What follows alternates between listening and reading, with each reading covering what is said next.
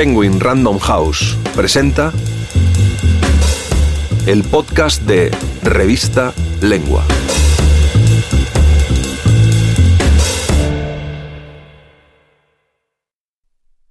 Hoy sí, por Eduardo Zaqueri, narrado por Martín Schifino. Para muchos, Argentina-Francia fue la mejor final de la historia del fútbol. Un partido jubilosamente vistoso, con giros de guion por completo inesperados, electrizante para el mundo en su ida y vuelta de goles y atajadas, infartante para argentinos y franceses, un joven Mbappé intentando con todas sus fuerzas convertirse en el nuevo rey, un Messi maduro dispuesto a coronarse definitivamente con la gloria absoluta. Pero la definición por penales fue para Eduardo Saqueri directamente insoportable.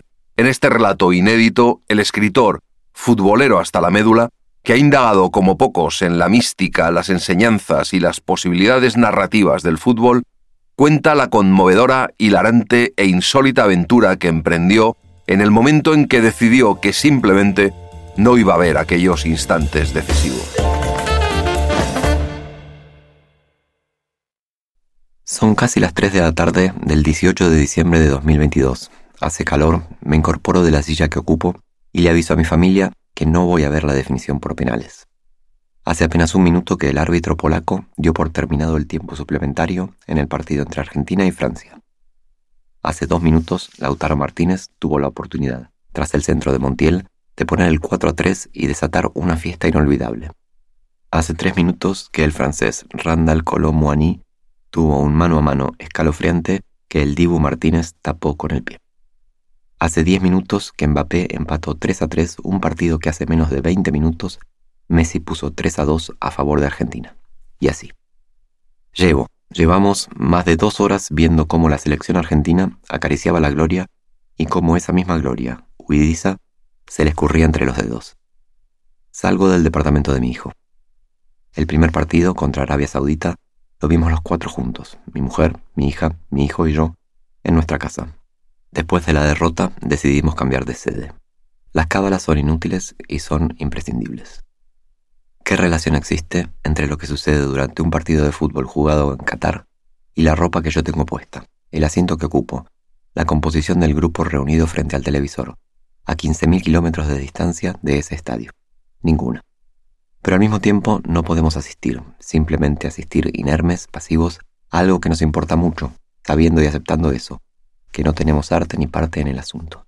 Necesitamos convencernos de que estamos haciendo algo valioso, algo útil, que estamos ayudando de alguna manera, que estamos intentando gobernar de algún modo el caos del universo, orientándolo hacia el logro de eso que tan fervientemente deseamos y, por qué no, necesitamos. Soy de los que en la previa de los partidos se deja gobernar por el fatalismo y piensa que no, que ningún rito minúsculo sirve para nada. Y me prometo que no voy a cumplir ninguna cábala pero cuando la pelota está rodando, todas mis defensas se hacen trizas. Dejo caer todas las armas de mi raciocinio y me pongo al bando de la magia y la superchería. No está ni bien ni mal.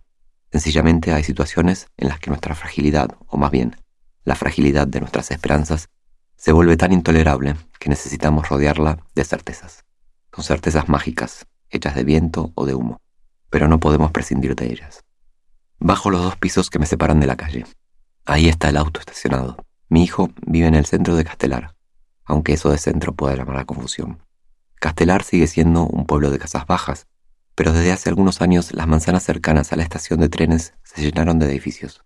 Lo normal para un domingo casi veraniego, tanto en el centro como en las calles más lejanas, sería que todo estuviese sumido en la modorra de la siesta. Pero hoy no es el caso. En la calle, en los balcones, hay un movimiento inusual. La gente ha salido a tomar aire, a estirar las piernas, sabiendo que falta poco, poquísimo, para que se defina qué país es campeón del mundo. Yo no. Yo no voy a mirar los penales. Voy a encender el auto y a recorrer esas calles de nuevo desiertas. ¿Existe una medida para la intensidad de nuestros deseos más profundos? Una primera respuesta sería que no. Cuando deseamos, lo hacemos con todo el corazón, con todas las ganas y sin medida. Pero si lo pienso un poco más, no estoy tan de acuerdo. Creo que los seres humanos sabemos distinguir lo justo de lo injusto, y que sabemos, en el fondo de nuestra conciencia, si lo que deseamos es justo o no es justo. ¿Podemos desear algo que, al mismo tiempo, consideremos injusto? Sí, creo que podemos, y con frecuencia lo hacemos. Pero cuando consideramos que el deseo que sentimos es justo, nuestra ansia se multiplica. No es lo mismo desear algo que sentir que tenemos derecho a satisfacer ese deseo. En ese caso, el deseo se vuelve más urgente, más definitivo, y más definitiva, más pesada, se vuelve la sensación que nos agobia si las cosas no terminan como soñamos. No es lo mismo renunciar a un deseo que renunciar a un deseo al que nos sentimos con derecho, porque lo que experimentamos no es solo una desilusión, sino también una injusticia. ¿A qué viene todo este párrafo plagado de pomposidades pseudofilosóficas? A que desde hace un par de semanas no solo quiero que la selección argentina gane el Mundial, porque lo deseo, sino porque se lo merece. Antes del Mundial yo me conformaba con que Argentina estuviese entre los ocho mejores del mundo. Me parecía un premio aceptable para un cuerpo técnico y un plantel que había hecho un gran esfuerzo. Tengo muy presente la imagen que había dejado la selección en el Mundial de Rusia de 2018. Confusión, rencillas, cabildeos, ademanes desaforados al otro lado de la línea de cal. Estos chicos han dejado atrás esa imagen. Han edificado un equipo en el que veo reflejados ciertos valores que comparto y que defiendo. El esfuerzo, el compañerismo, la humildad, el apego al trabajo. Son cosas en las que creo, en una cancha, en un aula, en una familia, en un país. Por eso, antes del Mundial, pensé que quería que les fuese bien, y llegar a cuarto de final era, para mí, suficiente. No un éxito rutilante, pero sí una tarea cumplida. Lo suficiente como para ponernos a salvo de críticas estúpidas y malintencionadas. O bueno, un poco a salvo, por lo menos. Pero resulta que a lo largo del Mundial, y muy a pesar de mi esencial pesimismo, me he ido entusiasmando.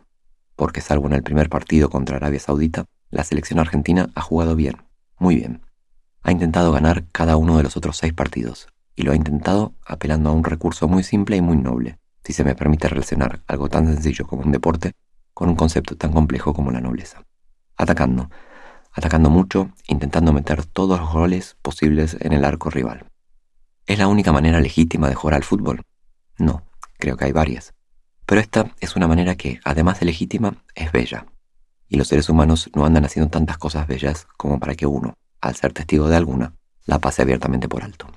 Así ha sucedido contra México y contra Polonia y contra Australia, y después contra Países Bajos. Me genera mucha nostalgia saber que de aquí en adelante ya no puedo llamarlos Holanda. Contra Croacia y hoy mismo contra Francia. A todos estos equipos Argentina le ha convertido dos o tres goles, a todos sin excepción. De modo que no solo quiero que Argentina salga campeón porque quiero, lo quiero porque siento que es lo más justo por su cuerpo técnico y por sus jugadores, y sobre todo por Messi. Llevo muchos años deseando que Messi sea campeón del mundo, porque esa, que Messi sea campeón del mundo, es otra cosa que me parece justa. No solo porque se trata de un jugador extraordinario, sino porque llevo muchos años discutiendo con numerosos compatriotas que han preferido juzgar a Messi desde la cima de esa forma espuria de nostalgia que es el resentimiento. Será bueno, pero en la selección es un desastre. Será grandioso, pero no tiene nada que hacer al lado de Maradona. Estoy harto de esas frases. Más de un asado se me ha quedado atragantado en las discusiones que he sostenido al no estar dispuesto a dejar pasar afirmaciones como esas. El mío es un país de duelos irresueltos, de machaconerías patológicas, de idolatrías rancias. Somos así en la política, en la historia, en el arte. ¿Por qué no lo seríamos también en el fútbol? Pero que seamos así no me resulta consuelo suficiente. Llevo muchos años compadeciéndome de ese chico por las comparaciones estériles que ha tenido que tolerar muchos años deseando que salga campeón del mundo, como para que pueda decirle a esos que lo denigran, que pueda decirles que es una figura retórica, porque es un chico más bien callado, y no me lo imagino discutiendo con sus detractores. Si conseguí salir campeón del mundo, tan malo no debo ser. Esa es la respuesta final que le atribuyo. Sé que no va a decirla, pero me gustaría verlo sonreír mientras lo piensa. Cierro la puerta del auto. Pienso todo eso mientras enciendo el motor en esta calle que está volviendo a quedarse desierta. No estoy seguro. Muchas veces nuestros pensamientos se repiten, se hacen eco unos con otros y pensar en algunos eslabones de una cadena de pensamientos es como pensar en la cadena entera. Y lo mismo sucede con los sentimientos que nos despiertan esos pensamientos. Pensar en cierta cadena de cosas nos despierta un conjunto de sentimientos que nos asaltan al unísono. Ya no queda nadie en las calles ni en los balcones. Todos, naturalmente, han vuelto adentro para no perder detalle de lo que viene. ¿Cuánto dura una tanda de penales? ¿Siete minutos? ¿Quince? No lo sé. ¿Cuánto durará esta tanda en particular? Nunca he sido capaz de medirlas, ni las que he mirado ni las que he padecido sin verlas. La definición contra Países Bajos, que para mí sigue siendo Holanda, la seguí sentado en un banco de la plaza, mirando pasar un par de trenes, viendo trenes, pero escuchando a mi alrededor. Los gritos de júbilo con las atajadas de Martínez, los gritos de gol de cada penal de Argentina, los silencios angustiados que se intercalaron entre los unos y los otros. Me sentí como el personaje de la observación de los pájaros, ese cuento inmortal de Roberto Fontana Rosa, cuyo protagonista interpreta las minúsculas señales del universo para comprender el incierto resultado de un partido de fútbol. Pero no quiero repetir exactos mis ritos de hace ocho días. ¿Y si malinterpreto alguna señal? ¿Y si me alegro cuando debería entristecerme? ¿Y si concluyo que hemos salido campeones cuando en realidad hemos sido derrotados? No podría perdonarme semejante error. La equivocación inversa, sí. No tengo problema en entristecerme primero y que la realidad me desmienta después. Es un camino que vale la pena transitar, porque tiene un final feliz. El problema es el camino inverso, ¿Cómo voy a sentirme si por un segundo me creo campeón del mundo y después resulta que ganó Francia? No, no puedo permitirme una decepción de ese tamaño. Enciendo el motor mientras pienso cómo ponerme a salvo de esos errores de interpretación. La respuesta, voy a aislarme de todo, hasta que las señales del exterior sean absolutamente inequívocas. Que sea lo que Dios quiera, pero que sea sin vuelta atrás, sin falsas expectativas, sin alegrías muertas al nacer. Voy a conducir por una castelar desierta, pero al mismo tiempo necesito evitar cualquier sonido exterior. El modo de aislarme será la música. Música a todo volumen. Pero acá surge otro problema. ¿Qué música voy a escuchar? No puede ser cualquier canción. No puede ser una canción que me guste mucho, por una razón simple. Si al final de la aventura resulta que perdemos, el resto de mi vida voy a asociar esa canción con la peor de las derrotas y la mayor de las desilusiones. No hay tantas canciones hermosas. Por lo tanto, no puedo malgastar una de ellas en la fogata de este proyecto estúpido en el que acabo de embarcarme. No, señor. Se me ocurre una solución. Una música que me guste tanto, pero tanto, y que haya escuchado tantas, pero tantas veces a lo largo de mi vida, que pueda estar blindada frente a todos los desengaños. Aún frente a este posible desengaño monumental. Será la música clásica, porque es la música de mi niñez, la que mi mamá escuchaba a todas las horas mientras trajinaba en el trabajo de mi casa. Cocinaba con música clásica, cosía con música clásica, limpiaba con música clásica. Esa es la música de mi niñez. Esa es la música de mi vida. No es casual que hoy, mientras escribo, siempre lo haga escuchando música clásica. Abro en el teléfono la aplicación de Spotify. Será entonces música clásica. No puede ser Mozart, no sé por qué, pero no puede serlo. Tampoco Brahms, ni hablar de Bach o de Vivaldi. No me decido. Tengo que apurarme porque necesito empezar a moverme. Ya deben haber empezado los penales. Beethoven. Bien.